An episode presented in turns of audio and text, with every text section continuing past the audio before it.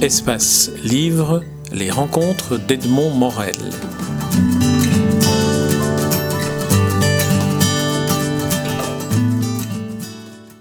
Jean-Jacques Péché, nous nous rencontrons à l'occasion de l'édition d'un DVD publié par la Cinémathèque, DVD dans lequel euh, le public pourra revisionner un des numéros de la série Fait d'hiver, Weekend, que vous avez tourné en 1972 et avant d'évoquer cette euh, actualité-là en ce qui vous concerne, j'aimerais qu'on fasse un petit euh, retour en arrière sur votre carrière et en particulier sur euh, tout d'abord votre formation. Qu'est-ce qui, dans votre formation initiale, qui n'est pas une formation dans une école de cinéma puisqu'elle n'existait pas à l'époque, mmh. qu'est-ce qui, selon vous, a nourri la vocation de cinéaste, de documentaire à laquelle vous avez consacré toute votre carrière? C'est une longue question et, difficile question, hein, parce que euh, trouver le. Qu'est-ce qui jalonne comme ça un itinéraire euh, Je parle plus d'un itinéraire que d'une carrière. Hein. J'aime pas tellement le mot carrière, euh, qui a quelque chose un peu poussiéreux et d'un peu inquiétant et sombre, me semble-t-il. moi, c'est un itinéraire. C'est un itinéraire un peu. Je crois qu'il est lié au fait que j'ai rencontré André Delvaux à l'époque de mes études secondaires à l'Athénée de Scarbeck, Athénée Fernand Blum. André avait euh, la passion du cinéma, mais il avait aussi la passion de communiquer sur le cinéma.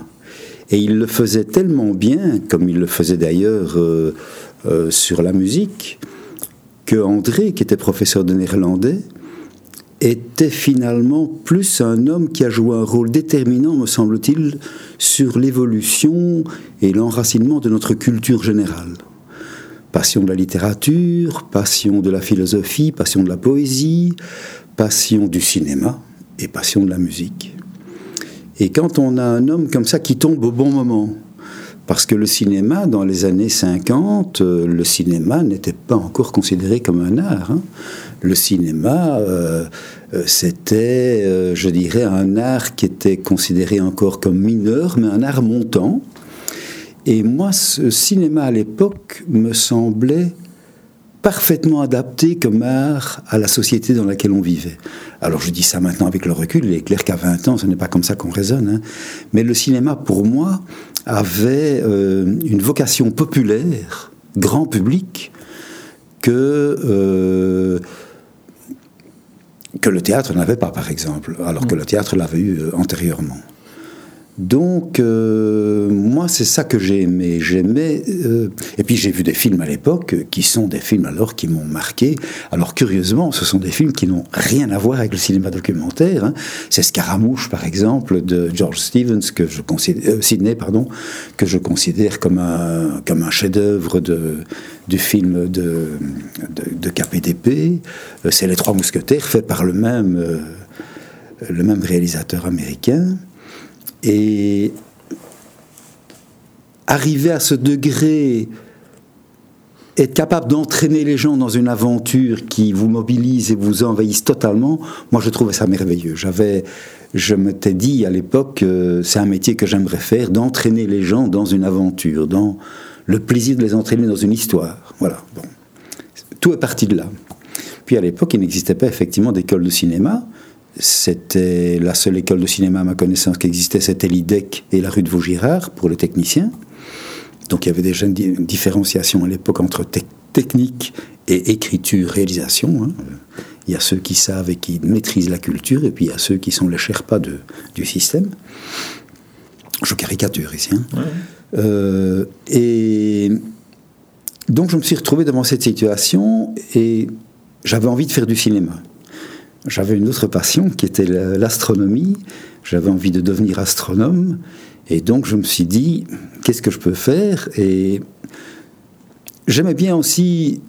Je me suis dit, la physique, finalement, c'est quelque chose qui m'irait bien, parce qu'il y a moyen peut-être de faire de l'astronomie, mais surtout, je pourrais peut-être devenir professeur après, et comme André Delvaux, avoir beaucoup de temps libre pour faire du cinéma c'est un peu ce qui m'a motivé à faire les études universitaires. Ça a l'air un peu idiot de le dire comme ça. C'est un peu plein, un peu, un peu petit peut-être, mais c'est la réalité, me semble-t-il, que je vivais euh, aux alentours de 20 ans.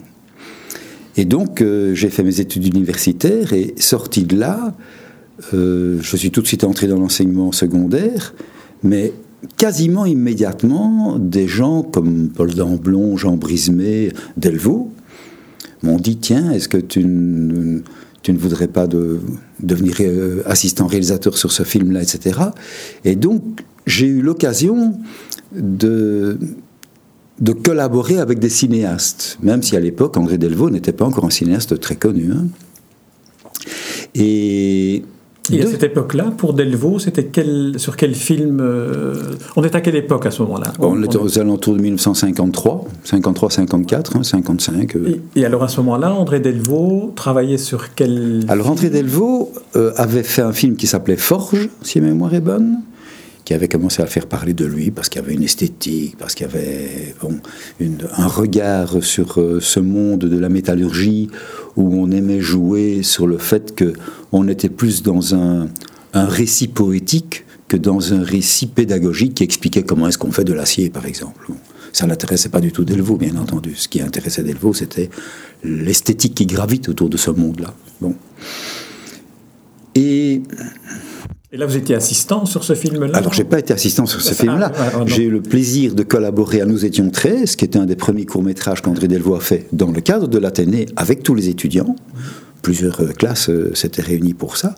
Et moi, je n'ai joué qu'un petit rôle là-dedans. Je jouais très en arrière-plan. Mais je dois dire aussi qu'arrivé à l'université, tout en suivant mes études de physique, il y avait parallèlement et dans le même mouvement un événement qui se passait qui était absolument éblouissant et qui était les séminaires du film et du cinéma organisés par l'Institut de sociologie Solvay. Séminaire consacré pendant, pour vous donner un exemple, pendant une année entière à Hiroshima, mon amour. Alors c'était extraordinaire parce que tous les 15 jours, on revoyait le film de Marguerite Duras et on avait quelqu'un de l'équipe qui venait nous parler de son travail. Alors, euh, d'écrivains, d'assistants, de cadreurs, etc. Et donc on était euh, dans quelque chose d'absolument passionnant. On avait l'occasion d'approfondir intensément, j'ai envie de dire, ce centre de gravité qui, fait, tourne autour d'un film ou qui est plutôt au centre d'un film. Voilà. Alors, il y a un autre nom que vous avez cité, hormis Paul Damblon, que, le public connaît encore, c'est celui de Jean Brismé, qui qui est une personnalité du cinéma belge et de la télévision, et aussi de la pédagogie euh, du cinéma. Tout à fait. Que, que peut-être le public connaît moins. Alors, j'aimerais que vous nous disiez un peu qui, qui il est pour vous, ce qu'il a, ce qu'il a représenté dans votre, dans votre euh, itinéraire. Mais, mais, en fait, il faut se rappeler qu'à l'époque, il y avait un phénomène euh, culturel tout à fait singulier qui n'existe plus maintenant, il y avait énormément de ciné-clubs. Et dans ces ciné-clubs, il y avait des gens comme Delvaux, comme Brismé, comme Dimitri Balachov, enfin, toute une série de Paul Davet, des, des, gens absolument remarquables dans leur manière de parler du cinéma et qui nous permettaient de voir un éventail absolument incroyable de films de tous azimuts. Il faut quand même se souvenir que c'est une époque incroyable où on allait deux fois par semaine à l'écran du séminaire des arts au Palais des Beaux-Arts, et il y avait deux séances au début de, ce, de, de ces séances de ciné-club, une séance à 18h et une séance à 20h ou 20h30, dans la grande salle Henri Leboeuf, qui était quasiment pleine. C'est quand même extraordinaire. Hein. Donc on avait le sentiment quand même de vivre quelque chose où on n'était pas seul, on était entouré d'une foule de gens passionnés. Et on découvrait tous le cinéma, la richesse du cinéma, le, monde merveilleux, le monde fascinant du cinéma. Et donc on était dans un mouvement où il était un peu logique d'avoir envie de faire du cinéma. Jean Brismé était... Alors, c'est une relation un peu particulière avec Jean parce que Jean a une formation de mathématicien. Moi, ayant une formation de physicien, forcément, il y avait une sympathie réciproque, je dirais, naturelle euh, pour les sciences et, et puis pour le cinéma puisque lui donnait également des cours de cinéma et parlait cinéma avec ses étudiants. Je crois qu'il était un peu le pendant d'André Delvaux à l'Athénée, Robert euh, Pacato à l'Athénée, euh, Boulevard Clovis, euh, enfin bon, peu importe. Et Jean alors lui faisait un tout autre euh, style de cinéma qu'André Delvaux. Jean, c'était plutôt, il y avait une dimension à la fois poétique, mais à la fois pédagogique. Jean aimait bien aborder le cinéma avec une richesse pour essayer de faire, de comprendre et faire comprendre au public certains, euh, certaines démarches, les projets statifs de synthèse, euh, André Vézal et, et, les dessins extraordinaires de Jean-Stéphane de Calcar, enfin des choses comme ça. Et donc cet univers-là, il m'avait invité à collaborer avec lui de manière assez étroite, puisque j'étais son assistant pour deux, trois films. Et comme on avait une sympathie réciproque, je suis entré un peu par cette petite porte dans le monde du cinéma. Tout ça n'explique toujours pas la vocation documentaire. Non, non, mais hein, il y a un point quand même sur lequel on devrait, on devrait insister, c'est que à cette époque-là, où le cinéma était prépondérant dans, dans le, la formation que, que, vous et beaucoup d'autres ont eue, tous les jeunes, c'était une époque où la télévision euh, était relativement peu présente, inexistante. Euh, elle est apparue en Belgique en 1957-58. Oui, surtout avec l'exposition. Hein. C'est l'exposition qui lui a donné son, son véritable envol. Et moi, je suis sorti. Euh, de, l'université en 62, si ma mémoire est bonne, euh, et un an d'enseignement. Un an après, il y a des amis d'Amblon, Brismé, tous ces gens-là qui me disent pourquoi tu ne passerais pas l'examen d'assistant réalisateur à la télévision? Je dis pourquoi pas? Je me présente à cet examen, nous étions assez nombreux, euh, plusieurs centaines, hein. je me demande s'il y a vraiment plusieurs centaines. Et je suis euh, retenu parmi euh, un groupe de tête, je dirais. Et à la suite d'un entretien, je réussis euh, à, être, à pouvoir entrer comme assistant réalisateur. Question télévision, je ne connaissais pas la télévision et la télévision n'existait pas. Elle n'était pas du tout ce qui m'attirait. Mais plusieurs personnes m'ont dit, écoute, c'est un, strapontin qui te permettra d'entrer dans ce monde, de voir comment on travaille avec une caméra, avec des enregistreurs, avec des équipes de films, etc. Voir le travail en équipe, cette, ce type très particulier, c'est un travail quand même tout à fait singulier. Hein, c'est pas c'est pas un travail euh, que tout le monde euh, a envie de faire peut-être, puisque c'est un travail de partage aussi. Donc je me suis dit allons voir, et je suis entré en télévision tout en restant enseignant. Donc j'ai eu cette double vie pendant un an ou deux ou trois, je ne sais plus. Et là, la télévision, c'est très curieux parce qu'évidemment, en venant de l'université, tout de suite j'ai été catapulté à la télévision scolaire, parce qu'à l'époque il y avait une télévision scolaire qui faisait des petits sujets assez passionnants sur euh, le vote féminin, avec Émile Lansval, qui était un brillant journaliste de l'époque. J'ai abordé le suffrage, universel, le suffrage pour les femmes, les suffragettes. Euh, donc, et tout doucement, je suis entré dans ce monde qui me montrait que le cinéma pouvait participer de la connaissance du monde dans lequel nous vivions. Qui est une chose que le grand cinéma, je veux dire, euh, c'est pas sa préoccupation première. Lui, il, essaie de faire rêver les gens. Ici, on est au contraire euh, dans le concret essayer de faire comprendre aux gens comment fabrique tel produit, comment, euh, comment se déroule une mise en scène au théâtre, etc. Et donc je découvre, d'un point de vue de réalisateur, ou d'assistant réalisateur en tous les cas, toute une série de gens qui vivent au quotidien la passion du théâtre, la passion de la musique, la passion de la peinture, la passion du cinéma, enfin bon, de la télévision. Je fais des petits sujets qui ont tous, euh, fonctionnent bien. Je veux dire, tout de suite, euh, je, me semble-t-il, il y a des portes qui s'ouvrent et les gens viennent vers moi et me disent tiens, est-ce que tu ne voudrais pas, etc.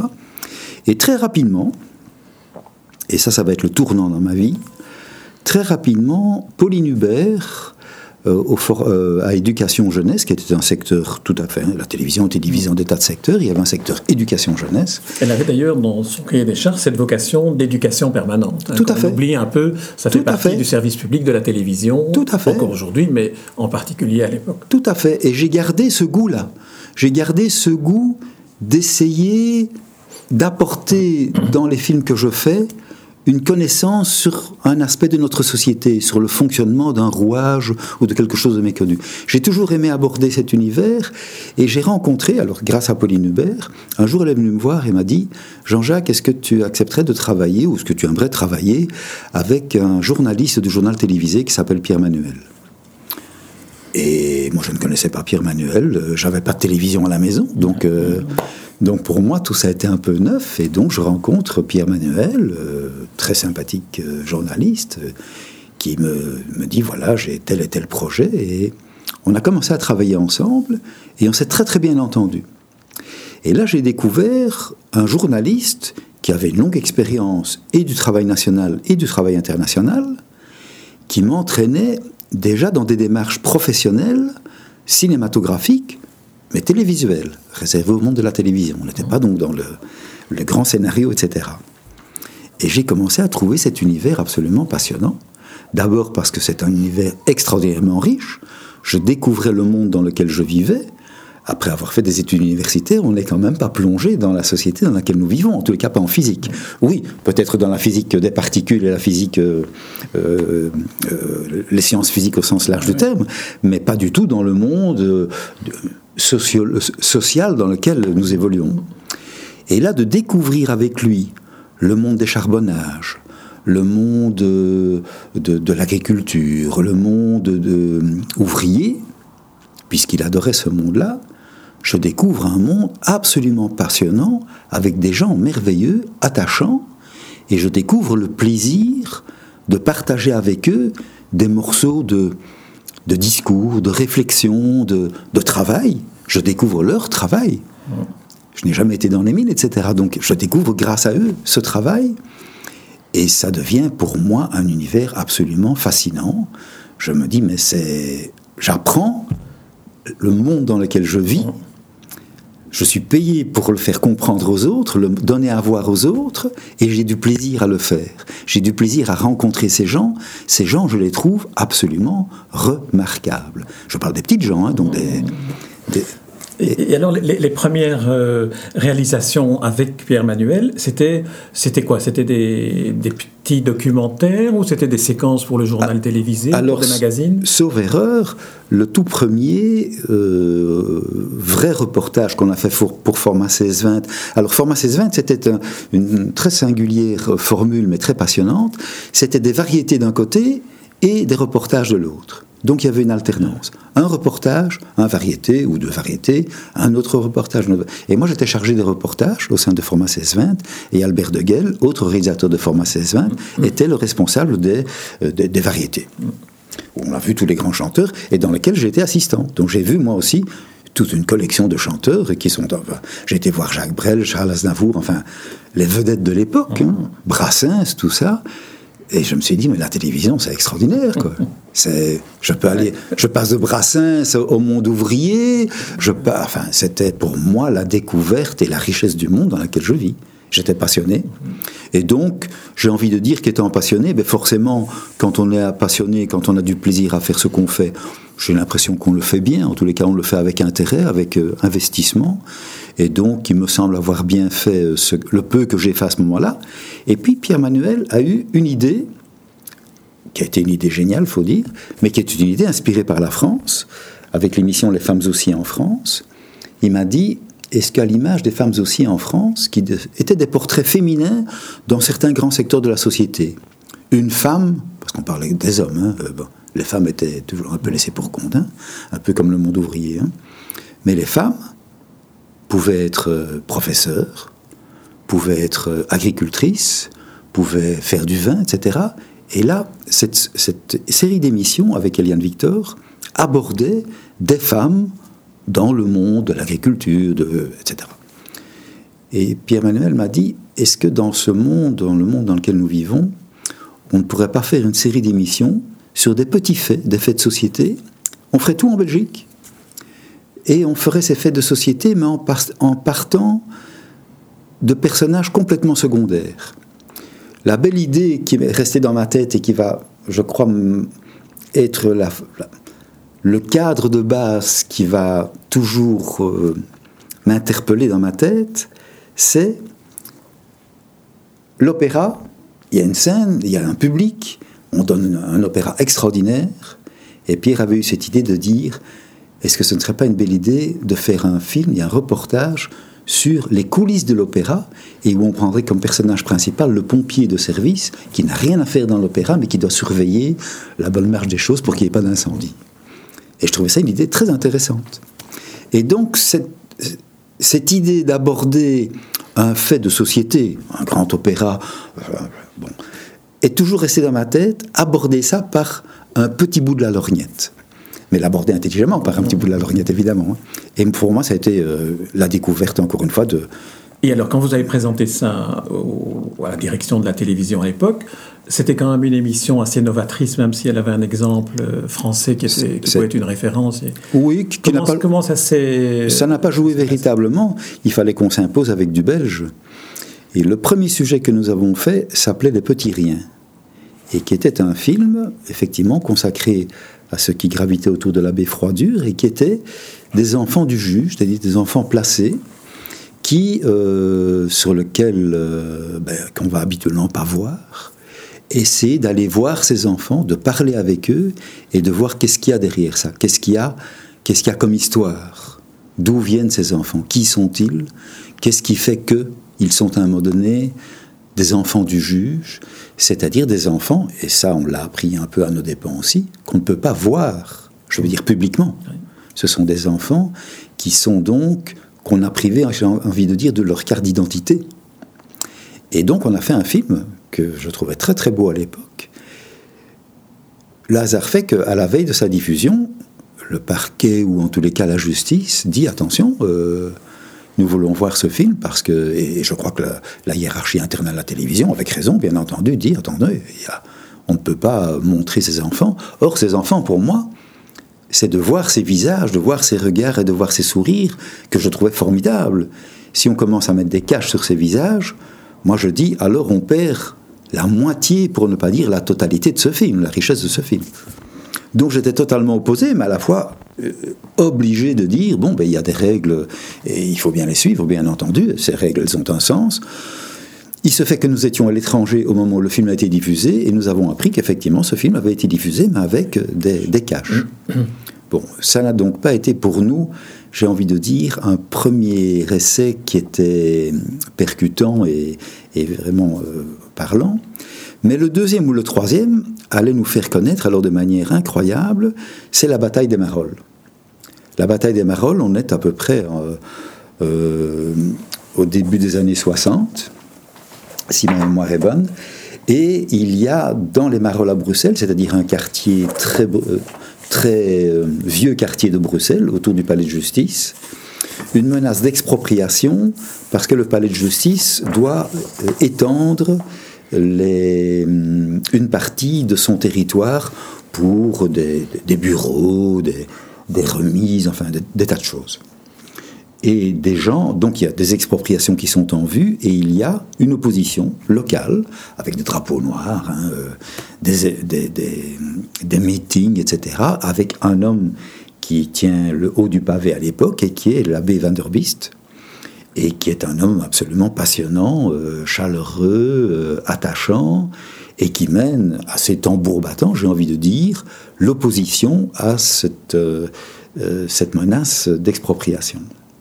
Et donc c'est le portrait d'un quartier avec toutes ces petites gens qui sont là et qui gravitent autour de l'abbé Van der Beest, qui est évidemment un personnage un peu central là-dedans, parce que lui, ben, il, a, il a une réflexion là-dessus. Et donc il enrichit la réflexion que ces gens peuvent nous donner. On peut à la fois aborder ces gens et des portraits de personnes, mais à la fois l'enrichir avec ce que Van der Beest nous raconte aussi sur ces gens et autour de ces gens. Est-ce que c'est à ce moment-là que se, se, crée en quelque sorte la grammaire euh, qui fait de faits divers quelque chose de tout à fait euh, original par rapport au reportage, au documentaire plus traditionnel, c'est-à-dire une manière de donner la parole sans qu'il n'y ait d'intervention euh, journalistique ou référentielle euh, Exactement. C'est en tous les cas là que se, se situe le point, j'ai envie de dire, le centre de gravité autour duquel tout va se mettre à tourner par la suite. Et on est en octobre 69, j'ai vérifié dans mes en notes. Octobre 69, C'est en octobre voilà. 69 qu'a été diffusée la bataille des Marolles. Auparavant, euh, vous aviez réalisé pour Sainte-Cécile. Ah oui, C'était une avant. chorale. euh, Tout à fait. Voilà. voilà. Voilà. J'ai toujours aimé les chorales. Moi, j'ai toujours aimé la musique, évidemment. Ouais. Et de voir des mineurs qui chantaient aussi pour se dégager les bronches. Et d'avoir là-dedans un personnage extraordinaire qui était Florent Laurent, qui était un chef d'orchestre sourd et aphone. Donc il parlait comme ça. Ça, et qui dirige un- une chorale, euh, j'avoue que bon, il y a de quoi être interpellé. Et donc, moi, j'y ai été un peu, j'ai envie de dire, sur la pointe des pieds, parce que je me demandais dans quoi est-ce qu'on mettait les pieds. Et puis, on a, on a fait un très, très beau sujet, euh, qui a sans doute des longueurs, parce que nous apprenions notre métier forcément aussi dans ce mouvement-là. Mais c'est un très, très beau film, dont j'ai gardé un excellent souvenir. Et donc, effectivement, on est dans ce qui va faire la richesse de la série Fait divers, et puis qui va faire des petits, hein, avec, euh, après, euh, Striptease. Hein c'est une manière de, vivre, j'ai envie de dire caméra au point, une proximité avec les gens, et on est dans une même démarche que les Canadiens connaissent bien, avec Bro euh, et Perrault, hein. C'est-à-dire une démarche proche des gens et une caméra vivante qui bouge sans arrêt, enfin, façon de parler bien entendu, et qui est attentive aux gens et qui donc à rejeter le pied, parce que tout simplement, le pied, ben, c'est quelque chose euh, qui est difficile à maîtriser quand les gens se mettent à vivre et à, bouger. Hein. Alors, les premiers euh, faits divers, à la caméra, justement. Il Manu Bon Mariage. Euh, Roger Beckmans aussi. Et Roger Beckmans, tout à fait. Pour les premiers, pour les petits riens. Et Bob Centroul. Et absolument. Et ça, c'est aussi une nouvelle manière de dialoguer aussi entre, dans ce trio, le réalisateur, le journaliste et le caméraman, y compris d'ailleurs, et le preneur de son, devrais-je dire. Oui, tout à fait. Il y a une complicité qui doit se créer pour que ça fonctionne. Alors, tout à fait. Et c'est une complicité, et c'est ça que je vais apprendre, et c'est ça que Manuel m'aura appris dans euh, l'essentiel de ce métier, c'est de parvenir à créer cette complicité au sein de l'équipe, où d'un petit coup d'œil, le caméraman comprend qu'il faut tourner, et quand on a même un très bon caméraman comme l'était Roger Beckmans ou comme l'était Manu Bon Mariage, il tourne même avant qu'on ne lui dise qu'il faut tourner parce qu'il se rend compte qu'il y a quelque chose d'intéressant qui est en train de se passer. Et donc cette complicité qui est essentielle, parce qu'il s'agit de capter quelque chose, on ne sait pas ce qui va se passer, et à la fois il s'agit de, de ne rien perdre, et surtout ce moment privilégié qui est celui où la personne, par exemple, s'arrête de parler, il y a un long silence et on ne s'arrête pas, et elle repart toute seule et dit des choses essentielles. Ça, c'est la magie. Dire, le silence fait partie de l'œuvre, de la musique. Euh, et, de, la démarche. et de la démarche. La démarche. Il n'y a pas de vie sans silence. Essentiel à la vie. À la musique, bien entendu aussi. Hein. Et donc ça, je l'ai appris tout au long de mon métier. Et c'était, j'ai envie de dire, ça c'est une leçon de vie finalement. Parce qu'on apprend à écouter, on apprend à rester silencieux et à tout mettre en œuvre pour maintenir la bonne température, voire hausser un tout petit peu le niveau pour faire monter l'envie de parler, donner l'envie de parler, l'envie de partager, et ça se sent tout de suite.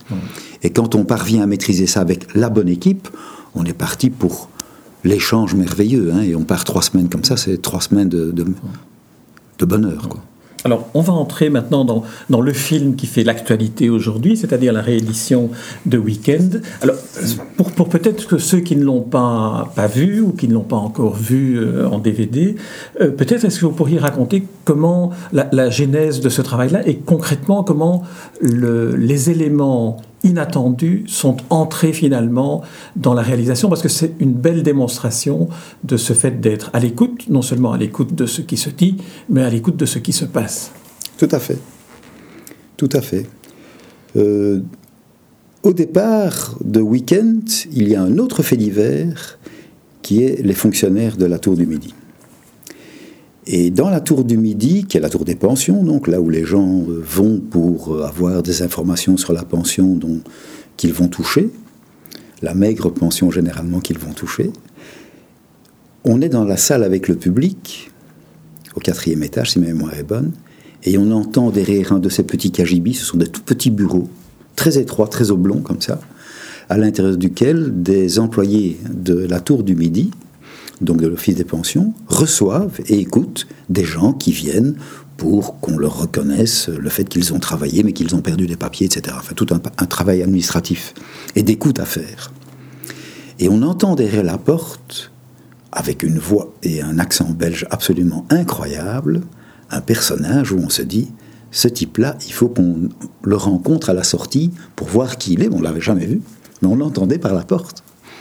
Et on voit sortir un monsieur très sympathique, Michel Demaret, tout rond, tout souriant, et qui voit là une équipe euh, qui dit écoutez, moi il faut que je demande à mes patrons si je peux, etc. Mais nous avions eu une, carte blanche, Et donc, on avait pu, dans cette tour, faire un tournage absolument avec une incroyable liberté.